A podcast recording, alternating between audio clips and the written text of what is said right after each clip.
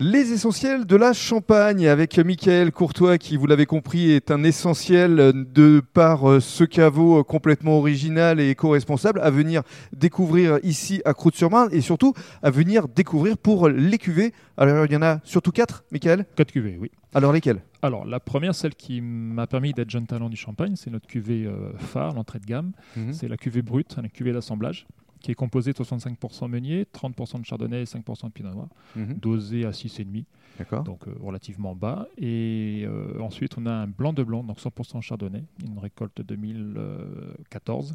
Et ensuite, un rosé d'assemblage. Donc, c'est la cuvée brute auquel on ajoute un- un 17% de son volume en vin rouge meunier qu'on fait chez nous. D'accord.